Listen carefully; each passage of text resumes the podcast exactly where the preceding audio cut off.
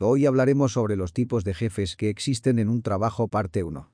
La productividad de una empresa y la facilidad con la que se trabaja está determinada por el tipo de jefe que hay y el modo en el que se relaciona con el resto de los trabajadores.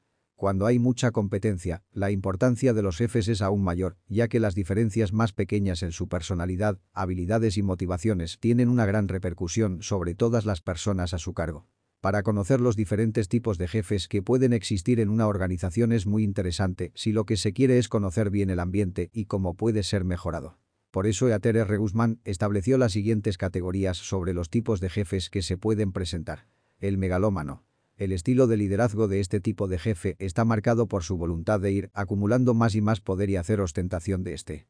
Dicho de otro modo, este líder se caracteriza por tener como objetivo mantener o incrementar su autoridad y no su trabajo en sí mismo.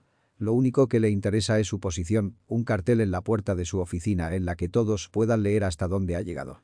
El workaholic. Una persona caracterizada por el hecho de que ha transformado su trabajo y su vida. El jefe que es adicto al trabajo se pasa mucho más tiempo en la oficina del que marcan sus horarios y es posible que siga intentando ser productivo en casa. Siempre que ve un momento, se conecta y sigue elaborando planes y estrategias, aunque eso perjudique su salud. Este tipo de jefes suele ir de la mano de los problemas de ansiedad, porque ese nivel de presión y de esfuerzo no puede mantenerse sin producir desgaste. El amigo. Este tipo de jefes es fácilmente reconocible, porque estos líderes tratan de mezclar el trabajo con las relaciones informales, haciendo encajar profesionalidad y un ambiente de camaradería. Esto puede sonar agradable, pero tiene su doble filo. Las personas que por sus aficiones o personalidad no encajen con el jefe pueden verse desplazadas aunque técnicamente trabajen muy bien.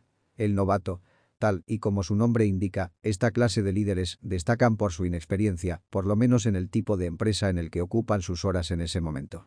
Esto puede hacer que la comunicación con ellos no sea muy fluida o que sus presuposiciones le jueguen malas pasadas.